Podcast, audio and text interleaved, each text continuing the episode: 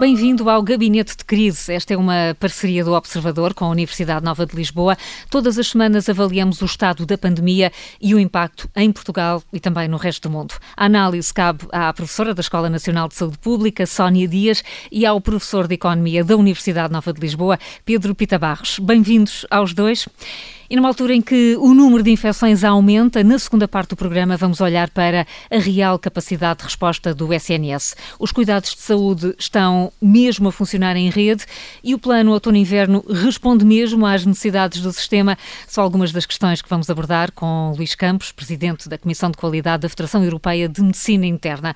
Mas agora vamos olhar para o número da semana.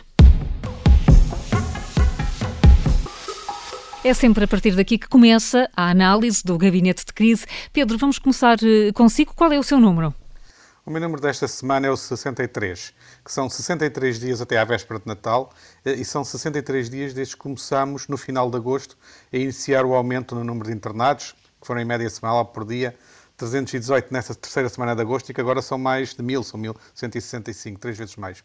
E, portanto, temos a pressão sobre vários pontos da SNS a começar a sentir-se com mais força e vamos precisa ter um Natal diferente, eh, a ser preparado por cada família, a ter em conta todas as restrições que temos, mas também vamos precisar de ter alguma preparação dos hospitais e das urgências para prepararem esse período, que normalmente vai do Natal até depois do Ano Novo, em que também existem eh, restrições associadas a, haver menos eh, pessoas, a haver mais, mais procura. Portanto, vamos ter 63 dias para preparar o desafio dessa semana e meia que vai do Natal até depois do Ano Novo. É uma espécie de capicua que o Pedro escolhe para este número da semana. Sónia, e o seu número qual é? O meu número é 42 mil, que tem a ver com o facto de termos mais de 42 mil uh, casos ativos no país neste momento. Podemos ter eh, várias análises à volta uh, deste número, um, mas e eu vou aqui trazer, se calhar, algumas, uh, algumas delas. Uh, um primeiro aspecto é que, de facto, precisamos claramente de fazer uso do que aprendemos até agora. Há muita coisa que ainda não sabemos, mas há algumas que já, já sabemos. E sabemos claramente o risco e o custo, por exemplo, de existir atraso no rastreio e no seguimento destes casos ativos e, dos, e principalmente dos contactos de alto risco. Uh, claro que estes números de casos aumentam a pressão nas equipas que estão no terreno, que por mais que sejam extraordinárias, irão inevitavelmente sentir constrangimentos nessa monitorização diária que seja, e, e, que de facto fica mais difícil de a fazer de forma célere como é desejável.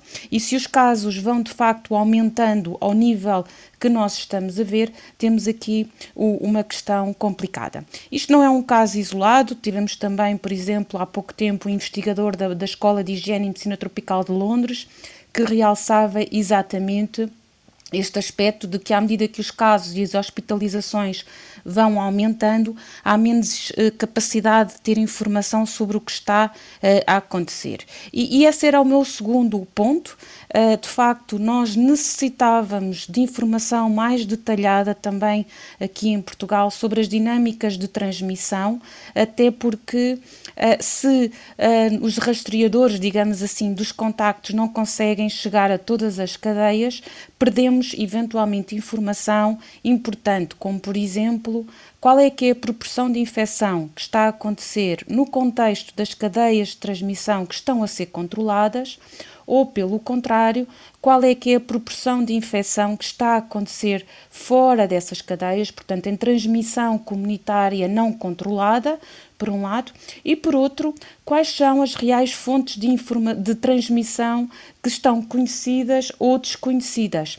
E esta informação era muito importante, quer para a adaptação das medidas de, de controle da infecção para as autoridades de saúde, por um lado, e de pensarmos um pouco melhor que medidas devem ser adequadas e adaptadas a cada um dos contextos, mas também claramente para a questão da comunicação com a população e tendo uma ideia mais clara da situação epidemiológica, podemos também claramente dar ideias de onde está o maior risco em determinado momento.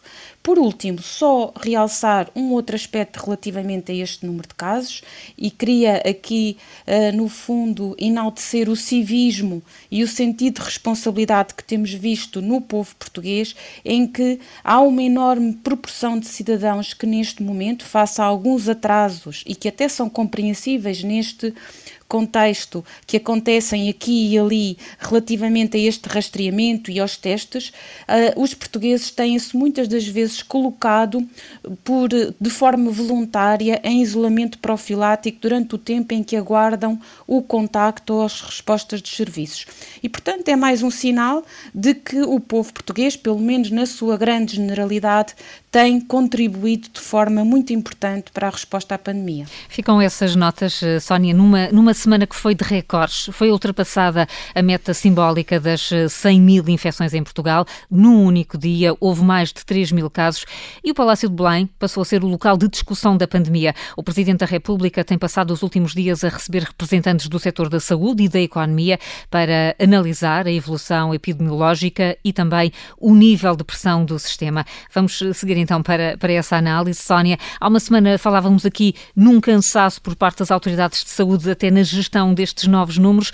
Essa sensação ainda continua na sua perspectiva? Sim, continua e tem tendência de alguma maneira a agravar-se, não é? Quer, quer o cansaço, aqui penso que já estamos a um nível de cansaço em diferentes dimensões. Falávamos também na semana passada, quer do cansaço e da fadiga da população, uh, mas também do cansaço dos próprios profissionais de saúde que têm estado uh, na linha da frente da, da pandemia. Portanto, o cenário, até comparativamente com a primeira fase uh, da pandemia, está agora, de alguma maneira, muito mais difícil até nesse ponto. por outro lado, os números de facto crescem crescem a um ritmo uh, muito mais acelerado do que seria desejável, uh, crescem também um, numa fase em que não esperaríamos uh, esse, esse crescimento tão tão forte, uh, e, mas eu diria aqui que claramente eh, todos, estamos numa fase em que todos os contributos são mais que bem-vindos, uh, são, diria eu, completamente necessários nesta fase. temos visto a importância e so, temos a notícia de que se vai voltar a reunir o Conselho Nacional para a Saúde Pública, que é de facto, e que o próprio Presidente, como a Carla referia, tem estado a ouvir representantes dos vários setores envolvidos diretamente nesta, neste combate, mas eu diria que estamos novamente também a necessitar de uma ponte muitíssimo estreita com o terreno. Portanto, se eu tivesse que dizer três palavras, diria terreno, operacionalização e atuação ou ação. Uh, uh, se há alguma coisa que aprendemos também é que sabemos que a ciência e tudo que puder vir desse lado é muitíssimo importante com evidência científica para nos auxiliar e para auxiliar, nomeadamente, os decisores políticos, mas claramente a perspectiva operacional, a visão real, quais são os constrangimentos e as necessidades no terreno e quais são as possíveis soluções é fundamental. Por outro lado, Sabemos que estas soluções, e vimos isso, por exemplo, no caso de Lisboa e Val do Tejo, estas soluções que são implementadas no terreno, elas não têm um efeito imediato. Até diria que, infelizmente, nem sequer têm um efeito rápido. São soluções que, que dão resultados, mas que demoram bastante tempo a ter essa, a, no fundo, a ver-se as consequências dessas ações e, portanto, estamos no momento de atuar o mais rapidamente possível. Essa nota fica aqui sublinhada. Pedro, o que é que destaca olhando para esta semana que está a chegar ao fim?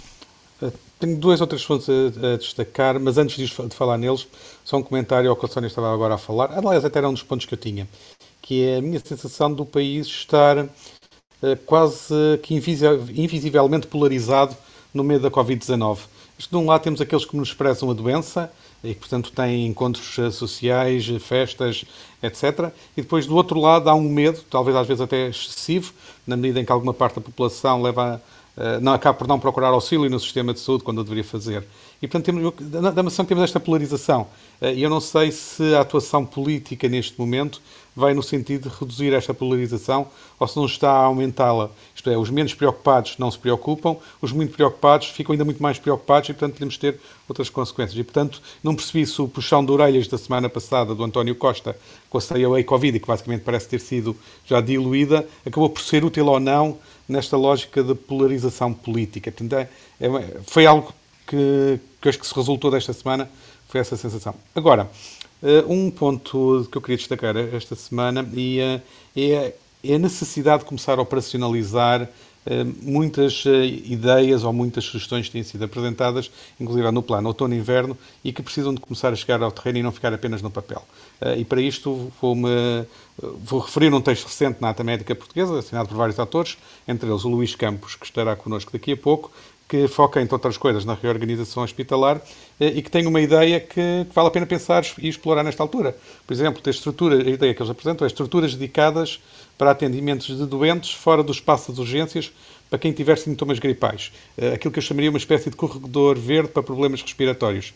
Eh, que eu pressuponho que seja uma estrutura, na sua ideia de base, sazonal, mas periódica, portanto, a ocorrer sempre que tivermos estas circunstâncias, e que eventualmente tenha logo na entrada alguma forma de distinguir Covid-19 e outros problemas respiratórios. Por exemplo, os testes rápidos, que já falámos aqui noutras, uh, noutros programas, noutras ocasiões. E esta ideia de ter estas estruturas pode tornar mais fácil direcionar as pessoas que tenham suspeita de Covid ou que tenham um problema respiratório, que tenham medo de alguma coisa, de ter um atendimento rápido, sem misturar com outras, e é nestas operacionalizações que nós temos que começar agora a apostar. E, por exemplo, uh, e uma questão que também se coloca é, desde logo, vai o poder político conseguir fazer isto, vai deixar liberdade aos hospitais para o fazer se quiserem, vai ser possível operacionalizar esta ideia sem sobrecarregar os profissionais de saúde, muitos deles já a caminho de uma exaustão, será isso possível? E, portanto, são perguntas que eu tenho, eh, que podem ficar para daqui a bocado com, com, com o Luís Campos e que me parecem importantes como forma de tentarmos uh, começar a lidar com este aumento uh, de, de, casos. Agora, o meu comentário final vai para a evolução recente ter mostrado a dificuldade que nós temos em conter os contágios, uma vez tirado o gênio da garrafa. E a, e a Sónia falou, e nós temos falado aqui várias vezes, das duas linhas essenciais de atuação. O comportamento social de todos nós para evitarmos os contágios, nomeadamente cada vez mais através das reuniões sociais e familiares, eh, e também a necessidade de uma grande rapidez em, cortar linhas de contágio. Eh, e, portanto, neste segundo caso, depende também muito dos recursos que o SNS coloque nesse esforço de testar e encontrar e, e parar os contágios. Aqui ficam então essas, essas uh, três notas e também já desafios para a segunda parte do programa, mas agora vamos, antes disso, desfazer mitos e sublinhar alertas.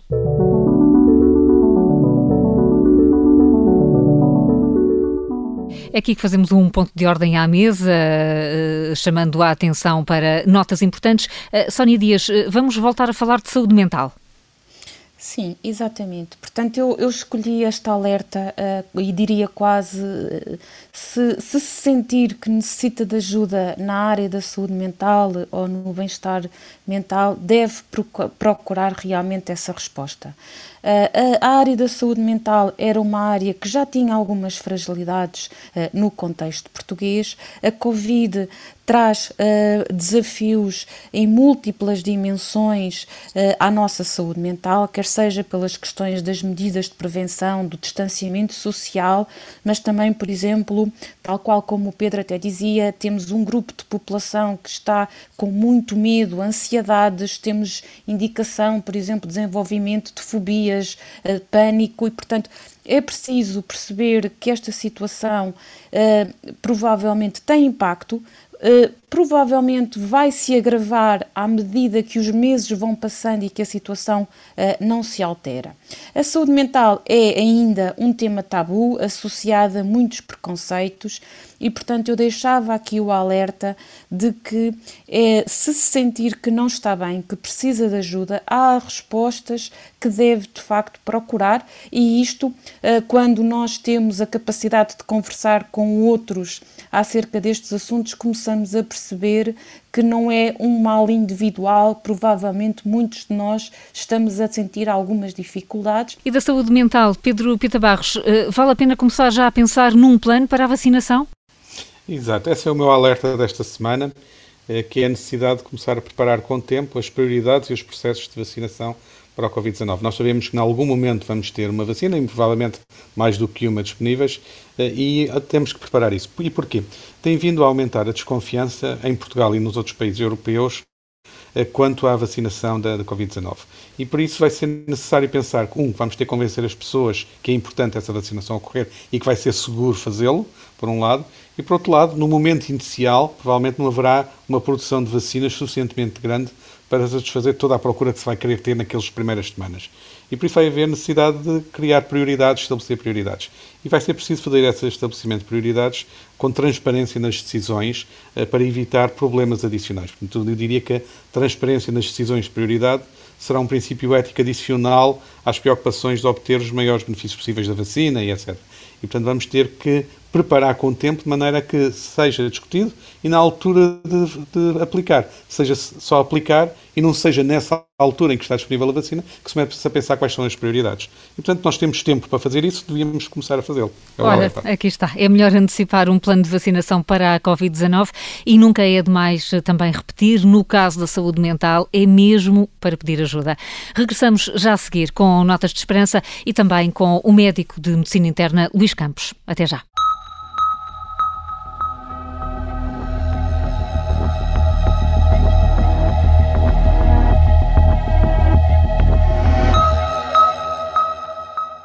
Segunda parte do Gabinete de Crise, o programa que todas as semanas analisa o estado do combate à Covid-19 e o impacto em Portugal.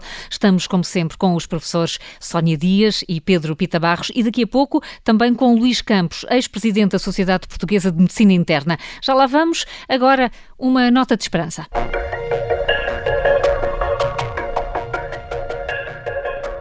A proposta até pode ser difícil por estes dias, mas o desafio é olhar para o copo meio cheio. Uh, Sónia Dias, foi muito difícil hoje encontrar um sinal para otimismo? Uh, sim, estamos numa fase que mais, mais rapidamente encontramos uh, uh, notícias que não sejam exatamente, que não sejam de tanta esperança. Mas o exemplo que trago hoje e acredito que possa ser um ponto de partida para uma ajuda uh, na solução da resposta à epidemia, nomeadamente na área da navegação aérea e das viagens, é a, a, a notícia de, um, de, um estudo, de uma intervenção piloto no aeroporto de Heathrow que iniciou esta semana testes rápidos para passageiros que viajam para Hong Kong e Itália. Portanto, os testes rápidos estão a ser realizados em instalações específicas do próprio aeroporto, começaram num dos terminais e depois irá ser alargado para outros. Eh, são testes que custam cerca de 80 libras e que vão fornecer os resultados em aproximadamente eh, uma hora, porque são testes, como nós já temos aqui falado, testes rápidos que não necessitam de ser enviados para o laboratório. O serviço vai estar aberto inicialmente por quatro semanas, como um teste piloto para ver se funciona bem, e uh, é interessante que podem até ser reservados, a sua realização pode ser reservada online antes da chegada uh, ao aeroporto, e assim o lançamento deste serviço pode ser, um, um, no fundo, um regime de pré num regime de pré-embarque pode ser então considerado um próximo passo crucial para manter a indústria das viagens em movimento e, simultaneamente, limitar a propagação e a transmissão do vírus. É um sinal de otimismo, é isso mesmo. Pedro, e o que é que quer destacar? Esta semana, na minha nota de esperança, foi construída com base nas múltiplas intervenções de várias pessoas de diferentes áreas na área da saúde. E acaba por ter uma esperança que resulta da soma de várias esperanças a esperança de que os profissionais de saúde e as organizações de saúde continuem a organizar-se da melhor forma, usando o que aprenderam na primeira vaga, e vamos ver um pouco mais disso outra vez daqui a pouco com o Luís. A esperança de que a liderança técnica consiga ser efetiva no sistema neste momento, a esperança de que o suporte político para a aplicação de uma estratégia que lide com a Covid-19 de uma forma eficaz esteja presente, a esperança de que as organizações centrais do SNS eh, acabem por facilitar a difusão global das melhores práticas para que cada unidade, seja hospital, seja centro de saúde, consiga escolher o seu melhor caminho, sabendo o que, o que tem resultado e o que não tem resultado noutros locais. E, portanto, é uma esperança de que nós vamos ter a capacidade técnica de responder à pressão do momento, construída com base em muitas pequenas esperanças de cada um dos lados conseguir fazer o melhor. É a soma de muitas esperanças. A verdade é que nunca houve tantos internados com Covid-19 como nesta semana. No final do Conselho de Ministros de quinta-feira, Marta Temido assumiu que esta evolução era previsível e que acompanha até o que se verificou verifica em muitos outros países europeus. O nosso convidado do Gabinete de Crise desta semana é o presidente da Comissão de Qualidade da Federação Europeia de Medicina Interna, Luís Campos. Muito bem-vindo, muito obrigada por uh, estar connosco aqui no Gabinete de Crise. Uh, nestas, nestas declarações da Ministra uh, que referi, Marta Temido assume que o momento é complexo, mas também insiste que o país tem condições para enfrentar a situação. O que começo por lhe perguntar é se partilha também desta convicção. Ainda não estamos com um sinal vermelho em termos de capacidade de resposta? Bom, a resposta, primeiro que tudo, olá e muito obrigado pelo convite. Um, eu acho que nós estamos preocupados, mas não há razão para ficarmos demasiado uh, alarmados. Portanto, ainda temos alguma compliance para acomodar um crescimento, um certo crescimento dos, uh, dos casos de doentes infectados.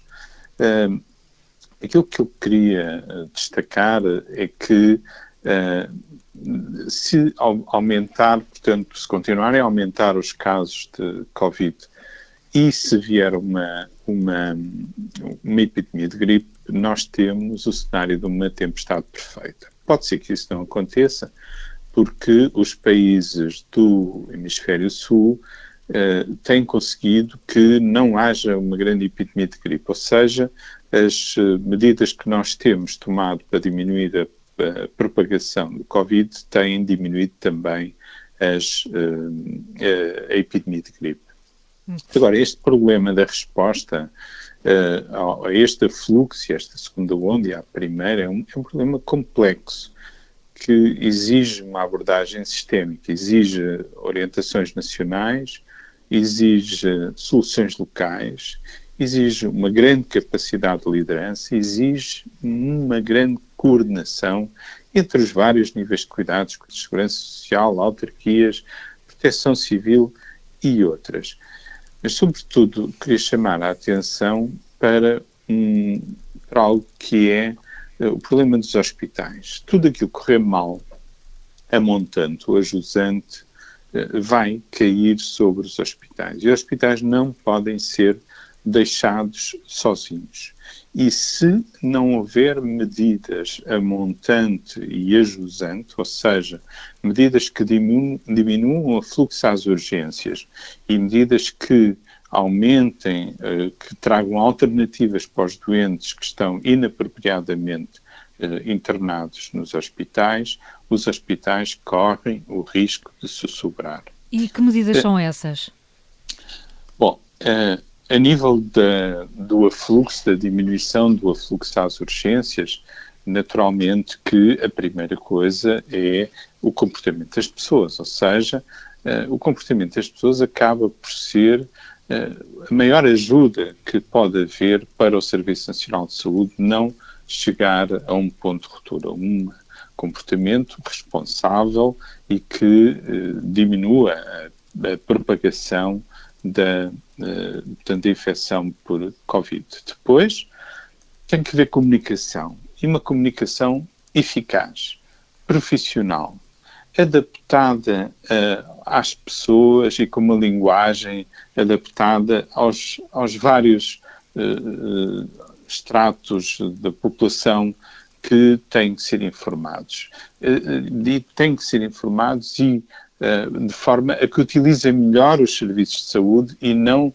caiam todos em, na, nas urgências. Assim como a própria Saúde 24 não pode, como tem acontecido até agora, eh, enviar tudo o que é suspeito de Covid ou de gripe ou infecção respiratória para as urgências, porque as urgências não têm capacidade de atender todos estes casos leves. Ou seja, eh, aqui é muito importante o papel dos cuidados primários.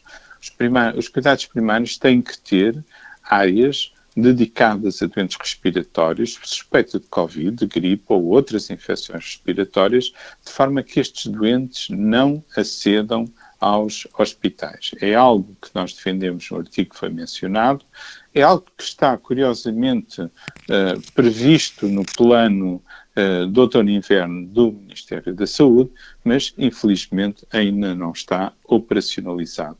Mas também nós precisamos de, de apoio dos cuidados primários para eles verem os doentes não urgentes que acedem às urgências que estão a crescer. Porque, como há uma grande suspensão de atividade programada, quer nos cuidados primários, quer nos hospitais, eh, a solução é sempre os doentes virem às urgências. Não pode ser. Portanto, nós temos que ter capacidade de referenciar estes doentes novamente para os cuidados primários, de forma que uh, diminuir uh, a pressão que haja sobre os hospitais. E, finalmente, neste aspecto do afluxo às urgências, fundamental. Nós temos que pensar que ontem morreram 16 pessoas por infecção Covid, mas morreram provavelmente 285 por outras causas.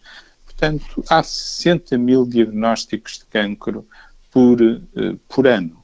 Uh, é fundamental que nós recomecemos a, a, a, fazer consultas, a fazer exames, a fazer cirurgias e que compensemos de alguma forma aquilo que está previsto, que é uma diminuição de 20 para 12 milhões das consultas presenciais em cuidados primários, menos 2,2 milhões de consultas hospitalares até ao fim do ano, menos 200 mil cirurgias e uma diminuição de 31% de, nos exames. Portanto, isto é. Uh, isso é, isso é fundamental. E o que, é que, o que é que está a impedir que isso possa acontecer? Bom, aquilo que está, aquilo que está a acontecer é que Uh, existe uma certa inércia a nível do Serviço Nacional de Saúde. Por exemplo, os, os, hospitais privados e as clínicas privadas estão a funcionar praticamente normalmente desde o fim de abril. Uh, e, portanto, os cuidados primários neste momento em TEI inverteram, diminuíram as, as, consultas e estão a fazer principalmente teleconsultas, não estão a fazer consultas presenciais. Os hospitais, a mesma coisa uh, estão eh, a fazer teleconsultas e algumas estão mesmo suspensas porque as pessoas estão uh, a trabalhar no covidário. Eu, eu acho que neste caso, se de facto nós chegarmos a uma situação em que tenhamos muitos doentes Covid internados e os hospitais não tenham capacidade para uh, responder a estes doentes, temos que arranjar alternativas fora do Serviço Nacional de Saúde para dar, uh, dar resposta a esta atividade uh, programada. Mas deixe-me completar aquilo que eu estava a dizer sobre a, a necessidade das coisas que têm que acontecer para que os hospitais não uh, sejam inundados e tenham capacidade de resposta. Ajusante. Uh, aquilo, aquilo que acontece é que tem que uh, tem que haver alternativas para os doentes não Covid internados e que permanecem internados por motivos sociais ou à espera da Rede Nacional de Cuidados Continuados. Em março eram 1.500 uh, doentes, 25% dos doentes internados uh, nos serviços de medicina, mas também alternativas para os doentes que estão internados Covid positivos apenas não têm sítio onde fazer a quarentena, eh, não têm possibilidade de fazer a quarentena em casa. Portanto, encontrar alternativas e, e rapidamente drenar estes doentes dos hospitais é fundamental. E os hospitais, naturalmente, têm que reforçar a sua capacidade. Nas urgências, nós tivemos que duplicar os circuitos nas urgências para atender separadamente doentes Covid de doentes não Covid. E as pessoas são as mesmas. Uh, tem que ter planos de contingência, tem que haver uma gestão comum de camas, tem que haver uma separação entre doentes Covid e não Covid, um reforço da hospitalização domiciliária e acabar com este modelo organizacional fragmentado em silos que é a realidade dos hospitais atuais, em que estão completamente divididos em serviços dedicados a órgãos ou sistemas. Uma das coisas que esta pandemia veio demonstrar, é, é, foi destapar algumas das fragilidades do sistema. Uh, Sónia Dias, uh, esta tem sido uma questão uh, recorrente, falar da integração ou do trabalho de rede que existe entre o SNS e o setor privado e, o setor social da saúde. Ainda não há aqui um, um momento perfeito entre, entre estes três vetores? Pois, eu aqui até utilizaria a ideia que o Luís estava a referir, que é, de facto, nós temos estado a ouvir bastante que há esta elasticidade do, do Serviço Nacional de Saúde e que não estamos na, numa situação de, de, de, de, colapso ou de grande pressão porque há uma elasticidade na resposta, aqui o que, o que fica sempre por, por, por responder é qual é que é o balanço desta elasticidade, por um lado, para os casos uh, Covid e, por outro lado, para aquilo que fica a faltar na resposta a todas as situações não Covid. Uh, e achei também muito interessante, mesmo até nas situações em que claramente o setor social também pode, um, pode ser uh, uma, uma peça importantíssima. Eu gostaria só de realçar um aspecto uh, muito relevante que é a questão da comunicação. Nós temos falado muitíssimo da comunicação, nomeadamente para as populações, relativamente às medidas de prevenção, mas foi aqui realçado um aspecto muito importante que eu acho que tem gerado muita confusão que é a comunicação na área também da utilização dos cuidados de saúde. Por um lado, nós recebemos a indicação de que muitas pessoas, mesmo em situações graves e, portanto, de necessidade eh, prioritária de utilização das urgências, não o fazem, agravando a sua situação de saúde por receios e, portanto, não estão a utilizar estas urgências, mas temos também, de uma forma quase contraditória e que gera confusão também na população, quando, por exemplo, temos a indicação de acesso em situações muito ligeiras e, e a recomendação em situações muito ligeiras uh, de utilização das urgências e, nomeadamente, ouvimos aqui o exemplo até para rastreio uh, à Covid. E, portanto, até nesta área e cada vez mais agora numa situação uh, de inverno em que há questões que nós sabemos, nomeadamente relativas à gripe e outras infecções respiratórias, esta comunicação é muitíssimo importante porque senão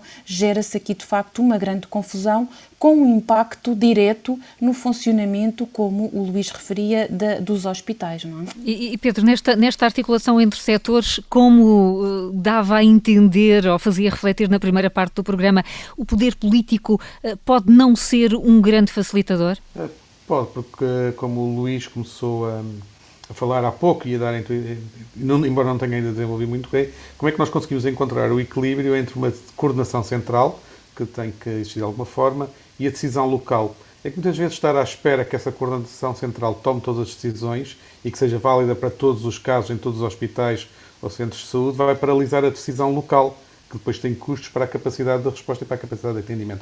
Portanto, há aqui um equilíbrio que é difícil a perceber. Mas ainda mesmo dentro do, dos hospitais, e só no quadro dos hospitais, há, há diferentes papéis que podem ser perseguidos neste momento e que, que não, se, não se ouve falar muito. Eh, e, e também gostava de ouvir o Luís sobre isso. Eh, por exemplo, qual o papel da hospitalização domiciliária? Qual o papel das altas antecipadas, mas acompanhadas no regresso a casa? Qual o papel da transferência para unidades de retaguarda, como forma de também libertar alguma capacidade nas instalações hospitalares? Eh, será que temos alguma ideia de como é que isto pode ser organizado e planeado de maneira que os próprios hospitais ganhem alguma flexibilidade. Aqui provavelmente é preciso também algum papel central para conseguir direcionar uh, fluxos de, de, doentes ou para permitir a liberdade de cada hospital se, se organizar. Portanto, eu tenho a impressão que há aqui aspectos operacionais que eu espero que estejam a ser pensados e, sobretudo, executados e que vão fazer parte importante daquilo que devia ter sido a resiliência que nos últimos meses devíamos ter construído no nosso sistema nesta, nesta situação de Covid, não Covid, eh, flutuações de procura, etc. Uh, eh, Luís Campos, estamos uh, quase a terminar o programa. Uh, já se encontrou esse equilíbrio de que o Pedro estava agora a dizer entre a coordenação central e a decisão local? Eu diria que não. e como estamos a terminar, eu gostava de primeiro responder ao Pedro e depois dizer claro. mais dois ou três pontos que me parecem importantes. A primeira é que nós estamos treinados uh, nesta flexibilidade, porque todos os anos temos epidemia de gripe e temos doentes que excedem muito a capacidade dos, dos, dos serviços de medicina interna e que se espalham pelos hospitais e temos que parar a atividade programada. Agora, não há dúvida que a hospitalização domiciliária tem um papel, as alternativas que têm que ser encontradas fora do hospital são importantes, mas é preciso haver articulação e coordenação regional e isso não tem acontecido. Ou seja, os hospitais deviam funcionar em rede, deviam ser estabelecidos a capacidade instalada para doentes Covid e aquilo que esta pandemia destapou foram as fragilidades maiores do sistema. Foi o déficit de recursos humanos, foi a insuficiência de camas de cuidados intensivos, mas também de camas de internamento hospitalar. Nós temos 3,4 camas por mil habitantes, muito inferior à média da OCDE. Este modelo hospitalar que nós, uh, que, em silos que nós temos, a fragmentação dos cuidados, nós temos um sistema esquizofrénico, ou está tudo unido nas unidades locais de saúde, ou está tudo separado e os cuidados primários não falam com os hospitais e isso neste momento é fundamental e não está a acontecer. Temos os centros hospitalares que estão, às vezes, têm hospitais em várias cidades e que espalharam os serviços pelas várias cidades, que é um labirinto para as pessoas. Temos uh, hospitais, os hospitais mais pequenos uh, foram, saíram da rede hospitalar, podiam servir agora de almofada para os hospitais maiores. Uh, e há uh, esta dificuldade com os, uh, com os casos sociais. Mas deixe-me uh, destacar uma coisa que já foi dita pelo Pedro: as pessoas estão exaustas. Entrar num covidário todos os dias. o covidário, diga-se, o sítio onde estão os doentes internados com infecção Covid. Vestir os equipamentos, não poder beber água, não poder ir à casa de banho, respirar para aquelas máscaras P2 que são mais difíceis, esbarrar com as dificuldades eh, que temos neste momento na realização de exames complementares, lidar com doentes que estão angustiados e com famílias angustiadas que não podem visitar os seus doentes, tentar uh, resolver e arranjar alternativas para os casos sociais é muito cansativo. E a capacidade de mobilização que nós tivemos na primeira vaga não vai ser possível agora. Nós temos a sorte de ter um bom Serviço Nacional de Saúde. De, eu imagino que seja a resposta a esta pandemia em países onde, eh, sem um Serviço Nacional de Saúde eh, forte e com predomínio da medicina privada, temos pessoas competentes, mas algo falta aqui uma uh, articulação, integração de cuidados, uh, ligação entre, entre os vários setores, funcionamento de uma rede hospitalar sem a qual nós não podemos sussurrar na resposta a esta segunda vaga. Luís Campos, vamos eh, ficar com esse sinal de alerta no final do programa. Muito obrigada por ter vindo ao Gabinete de Crise.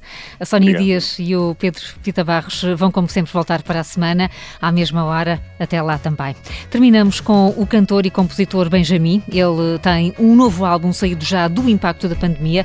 Chama-se Vias de Extinção e é assumidamente um trabalho de ressaca pela vida boêmia e pelas noites que já não podem ser passadas fora de casa. Incógnito é o nome de um dos temas é também um espaço de culto da Noite Lisboeta. Benjamin diz que a pandemia foi como desligar a ficha da tomada. Boa tarde e até para a semana.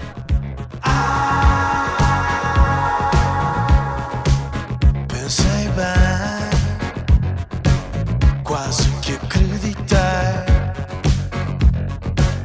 mas para me amordaçar, ficaste atrás da porta. A liberdade que compraste nos saldos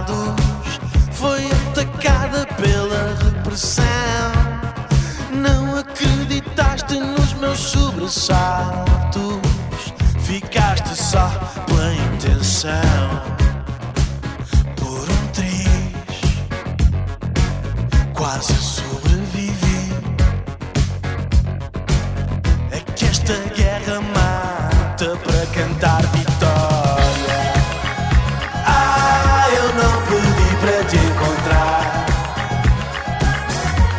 escolhi nascer.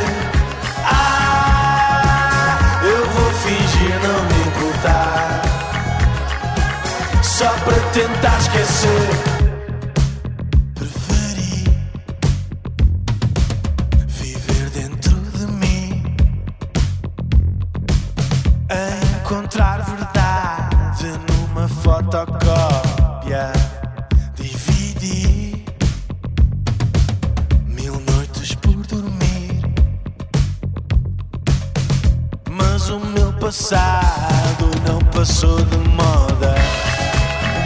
Ah, eu não pedi para te encontrar. Eu nem escolhi nascer. Ah, eu vou fingir não me importar. Só para tentar esquecer.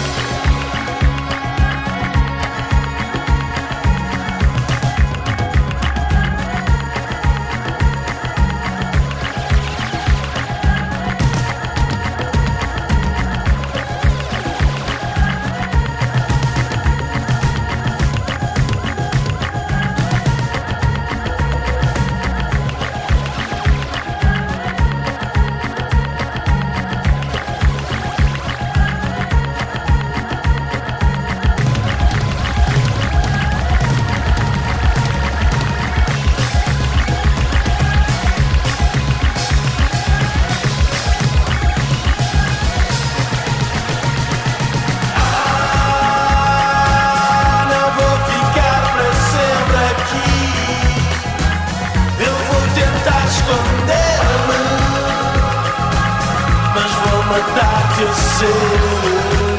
Ah, eu vou matar-te a ser. Não vou mandar prender-te a mim. Vou só ficar dormente. Eu vou tentar esquecer-me. Eu não vou ficar